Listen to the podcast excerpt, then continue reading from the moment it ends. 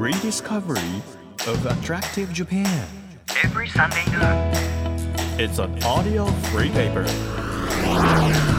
Apollo Station Drive Discovery Press.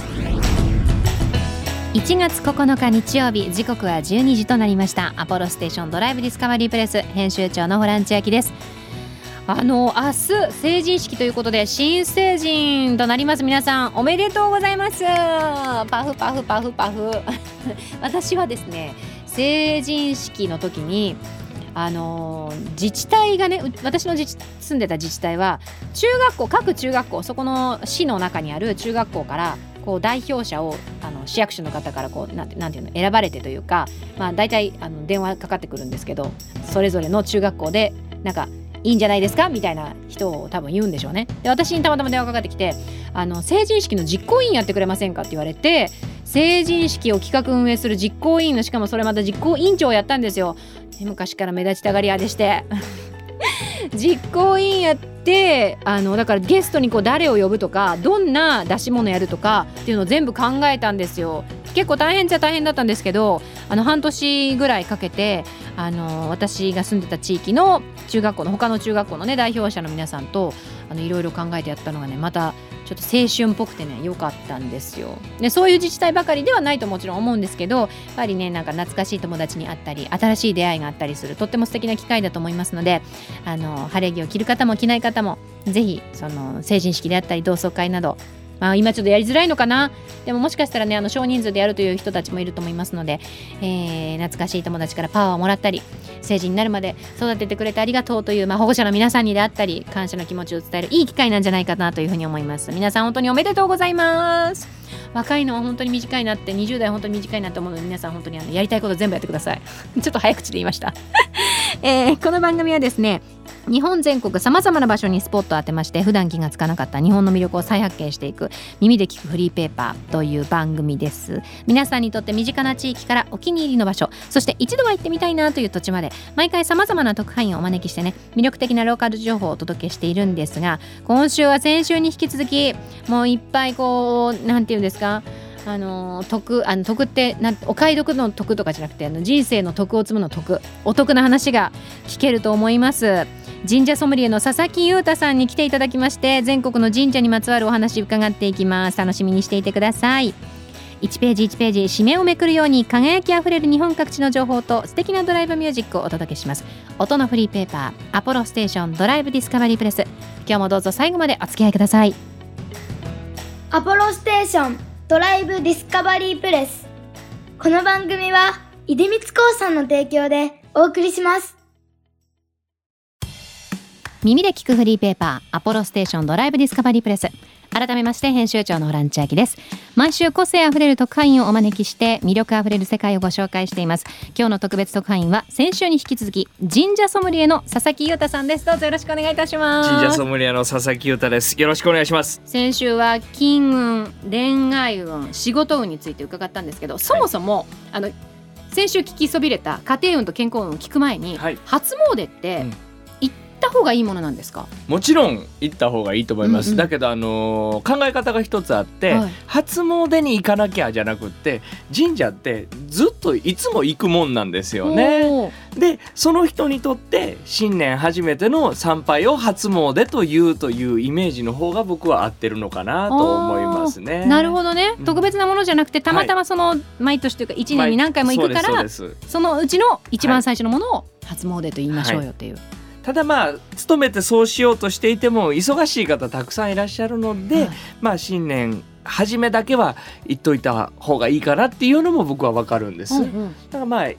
った方がいいと思いますよ。あの普段いつも行ってるところがある人はそこに行くのがいいと思うんですけど、はい。普段別にここがこう常連じゃないですよみたいな人は、その初詣で初めましてでもいいんですか？もちろんいいと思いますよ。何においてもそれにこう似たような質問いただくんですけど、うんうん。神様って人じゃないんですよね、うんうんうん。神様なんでそういうことで例えば怒るのって人だと思うんです。うん。だ神様絶対怒らないですよね、はいはい。で行かないより行った方が絶対いいわけですから、うん。これがどのタイミングやろうかとか初めてやけどいいやろうかとかってね思わなくて大丈夫です。そうなんだ。はい。多分ホランさんがおっしゃってるのは居酒屋の話ですよね 常連って言うてたもん。いや常連じゃないけどでたまたまその営業とか撮影で来た時に行っていいかなとかってねちょっとガラガラって行くのもあれやしって。多分それ居酒屋やと思います 神社の神様は絶対そんなことないです。怒られる怒られる。同じくねお酒とかある場所だけれども神社とかもね、違う場所でしたね。大丈夫です大丈夫です。か大丈夫ですよ。はいちなみにうんはい御朱印って集めた方がいいものなんですか？うーんこれも考え方が難しいところではありますね。もともとは神社とお寺って一緒だったんですね、大昔は。はい大昔というか150年ぐらい前まで一緒の施設だったんです。はいはい日本人区別してなかったんです。うんでその神社とかお寺にお経を奉納する。お経というとお寺のイメージありますけど、はいはい。神社にもお経っていうのは奉納されてたことがあったんですよね、納経といって、はい。その証でもらったりとか参拝の証でもらったりしてたのが御朱印だったそれが今も神社とお寺がスパッと分かれた今でも神社にはあるとあと江戸ぐらいだと領収書の意味があったって言われてるんです,、えーそうなんですか。それは参拝料っていうことの領収書？そうそうそうそう。昔は徒歩でしか行けない、はいそん。な中で歴史上何回か伊勢お伊勢参りのブームが起きるんですけど、はい。はいみんながみんな行けないんですよ時間もお金もないんで。あーはいはい。なんでこうと言ってみんなでお金出し合ってくじ引き引いて当たった人だけがそのお金を全部持って託すんだ。そう託すんですけど、そんな大金もらってみんなのために行ってくるねって言って SNS も何もない時代ですよ、うん。角一つ曲がってほんまに行ったかどうか分かんないじゃないですか。確かに。ね？だただ行ったよって言って遊んで 帰ってきても分かんないですもんね。そうなんですだから行ってちゃんとこの人を参拝してね。お金も納めてお札もちゃんと出しましたっていう意味合いもあったんじゃないかって言われてて。なので御朱印なんであれ印に意味があるんですよ。他に日付とか書いてますけど、はい。あれはサービスですね。あそうなんですね、はい。うん。じゃあここで、はい。先週聞きそびれました家庭運が上がるはい。神社、どちらになりますでしょうか？家庭運はですね熱海にある木宮神社、うんうんこちらあのこの木宮神社っうん。て字を、あの来る宮と書くんです、はいはい。木宮と。でありました。もこの来るという字昔はこの字を使ってなくってへ大きいあの木曜日の木を書いて、はい。そこに人間という人を2つ書くという来るという字ありますよね、あはいはいはいはい。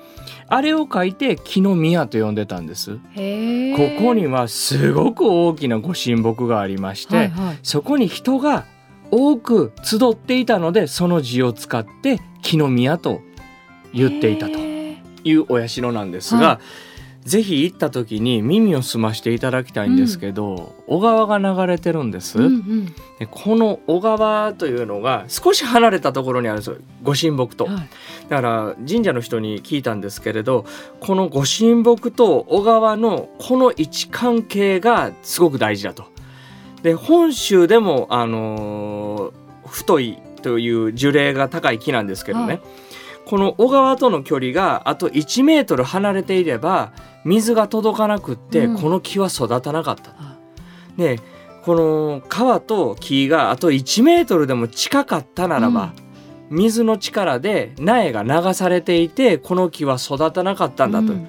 これはあたかもですね人間関係ん近い家族とか兄弟とか親子の関係にすごく近いんですよね。うん。近すぎてもダメだし遠すぎてもダメっていうこう家族の関係にちょっと似てると。はい。だからあのー何が言いたいかというと水って木に対して栄養を与える存在なんですよね。うんうん。で木は栄養をくれる水なしでは大きくなれないです。うん。だから水がまあ親だったりお姉ちゃんだったりまあ家族のはいはい。まあ年長者ですよね。うんうん。で育ててもらうものがあったり。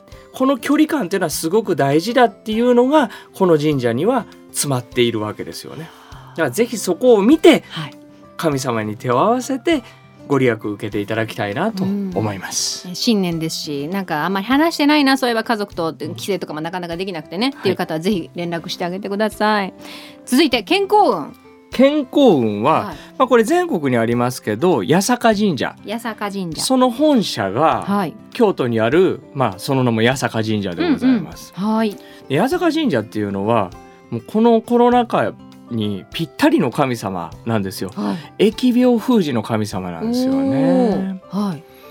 でこれはあの祇園祭りってありますよね京都。はい。で祇園祭りって山とか鉾と言われるね賑やかないわゆるあの車輪のついたおみこしのようなものが出ますけど、うんこれで何をしているかというとここの神様に喜んでもらうために山とか鉾が出るんです。はいはいでここの神様というのは疫病封じの神様というよりかちょっと悪くて疫病を流行らす方の神様だと言われてるそうなんですか？だから神様怒らんといてくださいと言って神様に喜んでもらう祇園祭りをするという。じゃあごちょっとご機嫌を取りたいみたいなことなんでですすかね？そうですそこから転じて疫病封じの神とされているんですね。じゃあここのまあ八坂神社京都に行けない人はい。全国の八坂神社に行って、はい、まあこんな時期なのでうん。健康をこう祈るというのも、そうですね。健康あってこそあとはまあこの昔の人もこのコロナじゃないですけど疫病を一番恐れていた、うん。それを封じる神様が実は全国にある八坂神社という神様なのではい、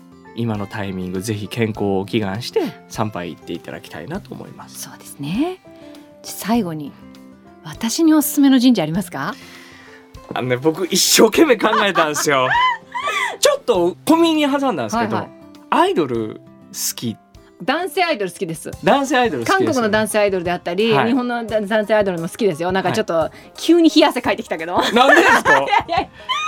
きですよ。男性アイドル好きですよね。若手のはい。最近こうデビューしてきた子たちが、うん。あ頑張ってるな。ちょっと私も初心忘れず頑張らなきゃなっていう意味で、はい。よくこの番組で言及してるのはあの JO1 の子たちであったり、うん。INI の子たちであったりもう本当にもうお姉さん頑張れっていう気持ちで見てる。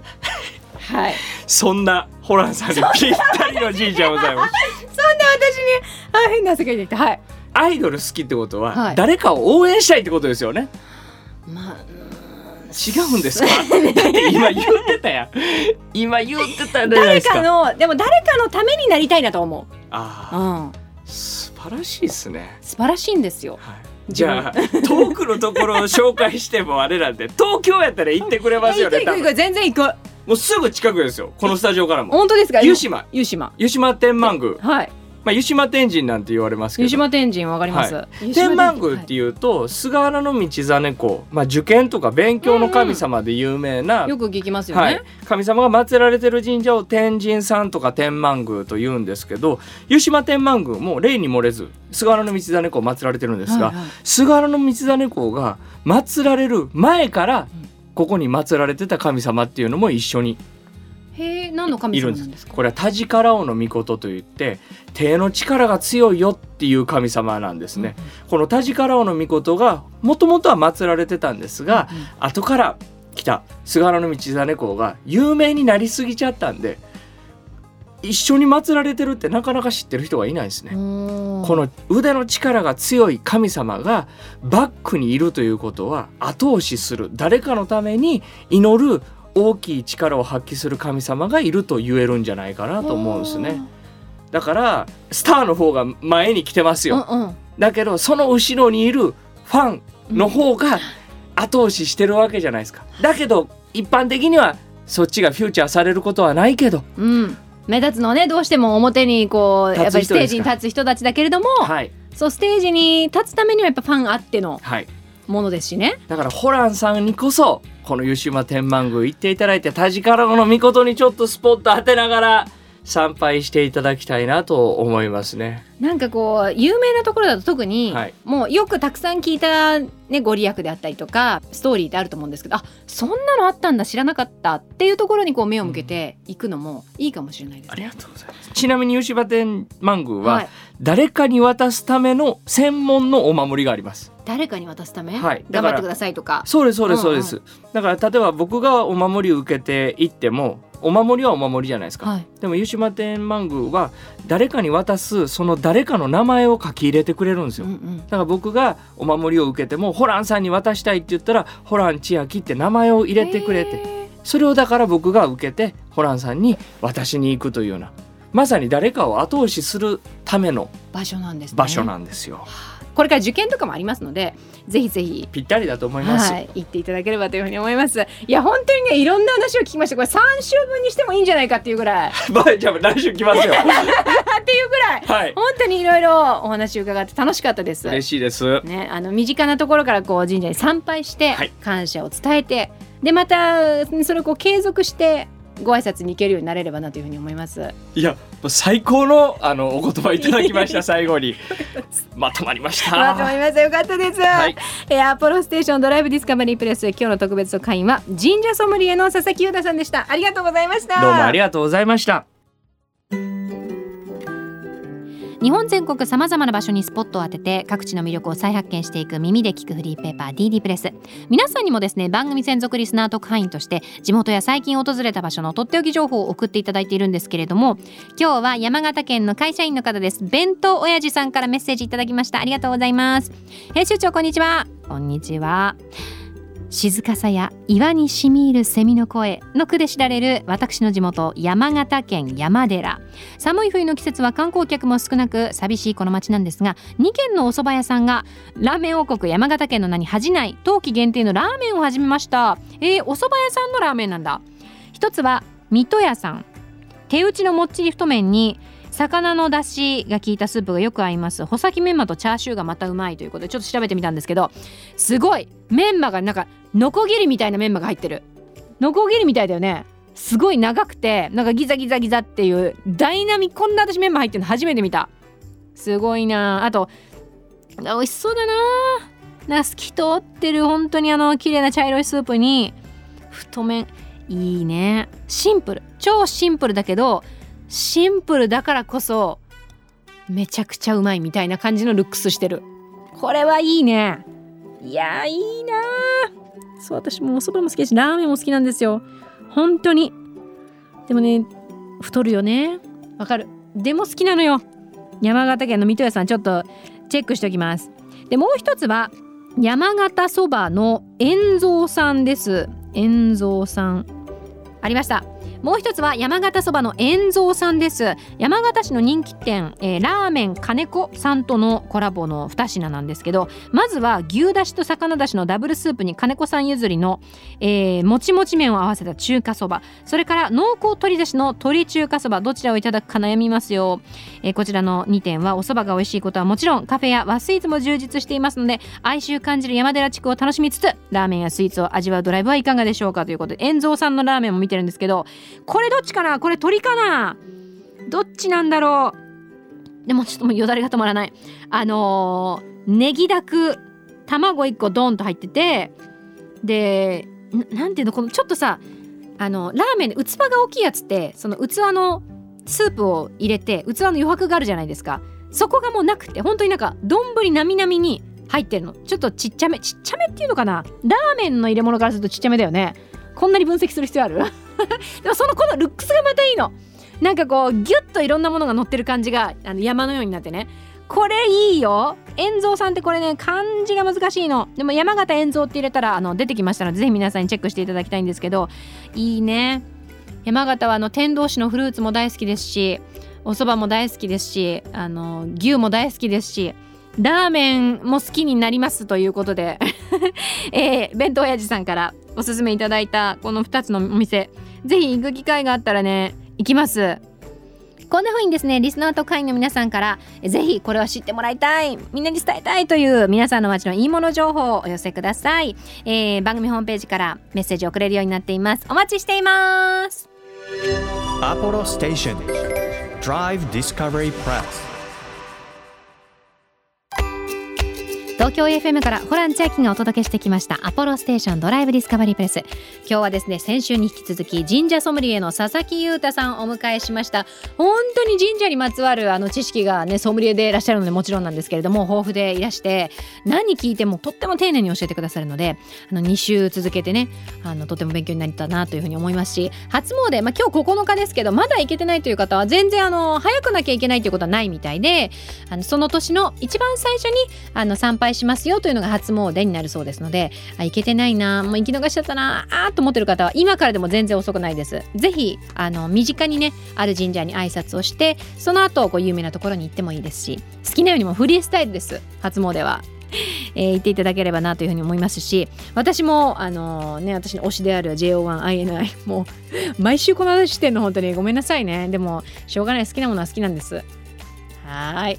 誰か応援したい時にとってもぴったりな湯島天満宮。定番ではあるんですけどこう学業のねなんか受験の神様みたいな風に取られがちですけど誰かを応援したい時であれば湯島天満宮とってもいいという話でしたので私もちょっと推しがねもういろんなところにもう韓国ドラマも含めていますんで行こうかな。楽しい。2022年楽しい気がする、えー、皆さんもぜひぜひ身近なところ行ってみてください。また佐々木優太さんの YouTube チャンネル神社ソムリエのあやかりチャンネルもチェックしてみてくださいね。アポロステーションドライブディスカバリープレス。この番組では皆さんの、えー、街のいいもの情報というのをお待ちしておりまして情報をお寄せくださった方の中から毎月3名様に番組セレクトのとっておきプレゼントを差し上げています。今月は長野県木曽地方で伝統的な商品をリデザインしているブランド基礎生活研究所のフロイスプレゼントです。欲しいという方はメッセージを添えてぜひ番組ホームページからご応募ください。また月替わりで注目のイラストレーターさんに手掛けていただいている番組オリジナルステッカー毎週5名様にプレゼントしております。1月はデジタルアーティストの綿木さんのデザインです。これとってもねあの雰囲気がある可愛いえー、ステッカーになってますのでぜひぜひ欲しいという方はステッカー希望と書いてメッセージとともに応募してください。さらに番組ではドライブで聴いてほしい Spotify のオリジナルプレイリスト今年もガンガン更新していきますのでぜひねあの前聞いたけど最近聞いてないなという方は結構いろんな新しい曲入れてますのでこちらも聴いていただければなというふうに思います。DD プレスというふうに検索してくださいね。日本全国さまざまな場所にスポットを当てて日本の魅力を再発見していく耳で聞くフリーペーパーアポロステーションドライブディスカバリープレス。お相手は編集長のホラン千秋でした。また来週アポロステーションドライブディスカバリープレスこの番組は出光興産の提供でお送りしました。